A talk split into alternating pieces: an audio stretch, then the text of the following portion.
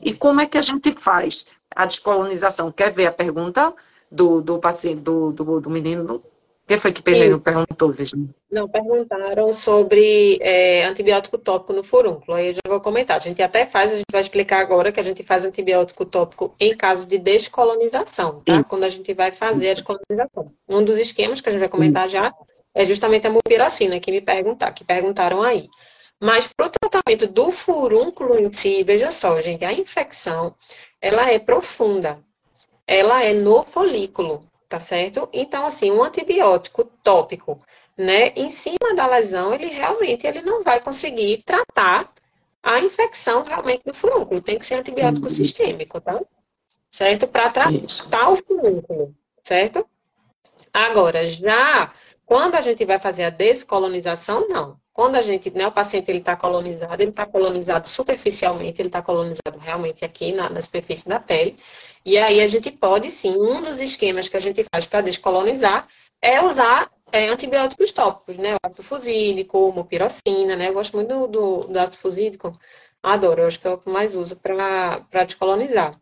E aí existem vários esquemas, né? Perlinha, na, na literatura, de formas de descolonizar. Tem gente que faz é, comer direto, tem gente que faz assim, tem vários esquemas, mas na prática, assim, o que eu faço normalmente é fazer ou a pomada de mupiracina ou ácido fusídico tópico nessas regiões de, de Está cortando um pouquinho tua internet. Hoje, é, é, é, Virginia, espera um pouquinho, tua internet está cortando um pouquinho. Vamos ah. lá, repete de novo o que tu falou. Pronto. Aí falando da descolonização, tá dando para ouvir? Qualquer coisa tu, tu tá, segue aí. O, tá cortando um pouquinho ainda. Então, assim, ela está falando um pouquinho da descolonização, que existe, não existe um tratamento padrão na literatura.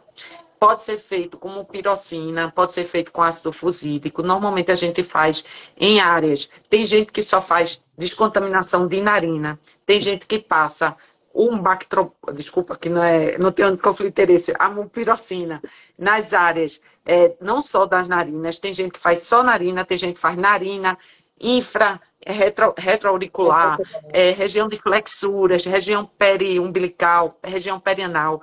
Tem, tem literatura que diz que só o nariz é suficiente, mas normalmente a gente faz duas vezes ao dia, por sete dias.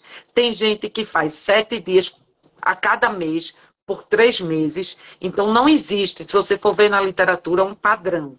O que eles pedem é descontaminar usando o antibiótico tópico, pode ser sete dias ou sete dias no mês por três meses, é, nessas áreas, principalmente do nariz, acompanhado de substâncias, é, banhos antissépticos, né? Que são, pode ser o uso do, do o sabonete de clorexidine, né? Porque ele ajuda a descontaminar, mas tenha cuidado, porque o sabonete ele tem hora para começar e hora para terminar, porque se o paciente ficar tomando banho todo dia com sabonete, daqui a pouco a pele está seca e com prurido, então a gente tira ele do furúnculo, mas ele entra na, no quadro do prurido crônico, então a gente tem que ter muito cuidado com clorexidina. A gente diz, olha, você vai passar esse tempinho aqui só descolonizando e para, e volta para o seu sabonete normal, né?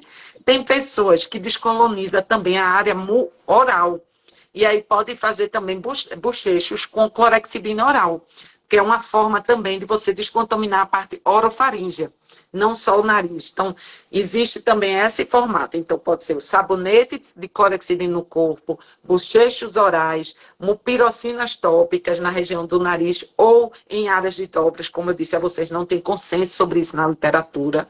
E, basicamente, a gente faz isso e faz isso com a família. Então, às vezes, não é só a paciente. Você diz, olha, todo mundo vai fazer uma descontaminação em casa, né? Todo mundo vai ter que ajudar nessa descontaminação. Porque, às vezes, é aquele, às vezes, é um irmão que está em contato com a escola, que traz para casa e que passa para toda a família, e aquilo fica uma roda viva. Se a gente não descontaminar, é feito escabiose. Se a gente não tratar toda a família, a gente não consegue êxito no tratamento, né, Virginia? Exatamente. É. E pronto, mas você pronto. faz como ela na prática? Normalmente. Na prática eu faço assim, eu descontamino todo mundo, eu faço é, mais de uma vez no mês, assim, uma vez no mês, eu faço tipo sete dias seguidos. Eu, hoje, Antigamente eu mandava passar em tudo que é canto. Hoje eu acho impossível. Duas vezes ao dia você sai mandando pomada todo canto. Como a literatura fala que a, a principal área é perinasal, eu só passo perinasal atualmente. Mas não é para pegar o, a pomada e enfiar dentro do nariz. É você passar nessa áreazinha perinasal, que eu digo aos pacientes. E aí eu faço duas vezes ao dia, sete dias. Uso muito a mupirocina na prática e faço essa descontaminação com ela e por uns três meses e, a, e faço toda a família. É isso que eu faço na prática. Normalmente, a grande maioria a gente consegue resolver sim, mas existe na literatura paciente que às vezes precisa entrar até em medicações orais, quando o tópico para descontaminar não é possível. Né? Então, mas assim, isso é realmente a exceção. Mas assim, se vocês forem ler na literatura, não existe consenso sobre isso. Entendeu? Existe é, várias formas diferentes de se fazer e que não tem um certo e nem tem um errado. Mas que fala que a gente tem que descontaminar, né? E além de tudo, como eu falei para vocês, tentar ter esse cuidado dentro de casa, com as superfícies, com as áreas que esse paciente está, lavando as mãos, lavando as roupas, né? Botando aquela roupa para lavar bem direitinho, para descontaminar é, com sabão, com tudo direitinho, né? Para a gente deixar ela bem descontaminada. Então é isso que eu faço na prática. E você isso aí, é assim mesmo? É, eu, gosto, eu uso a mupirocina também, mas gosto muito do ácido fusídico. É, é, e aí passo também. Uso mais perinasal, pelo que você falou, né? Às vezes depende. Se for um caso assim que eu vejo aquela furunculose assim muito extensa, paciente tendo de repetição assim mais severa, eu procuro usar nas outras áreas, né, periumbilical, ultramamária, para dar mais segurança dessa descolonização. Mas, Isso. no geral, eu faço realmente só perinasal. Perinasal também, né? perinasal. né? É, duas vezes ao dia, sete dias durante três meses, né? Tanto o paciente como os familiares, né? E quando eu passo é, em, em, várias áreas é só no paciente, né? Geralmente Isso. dos familiares eu deixo só. Isso. É. Senão você não vai ter adesão, não. Exatamente. Não tem adesão, não. Já é. passar perinasal já é uma confusão dentro de casa, é. né? Imagina mandar todo mundo passar nos mesmos cantos, né? Realmente. Isso pode acontecer. Você deixar o paciente com todas as áreas e aqueles pacientes que moram na casa só com a região perinasal, né?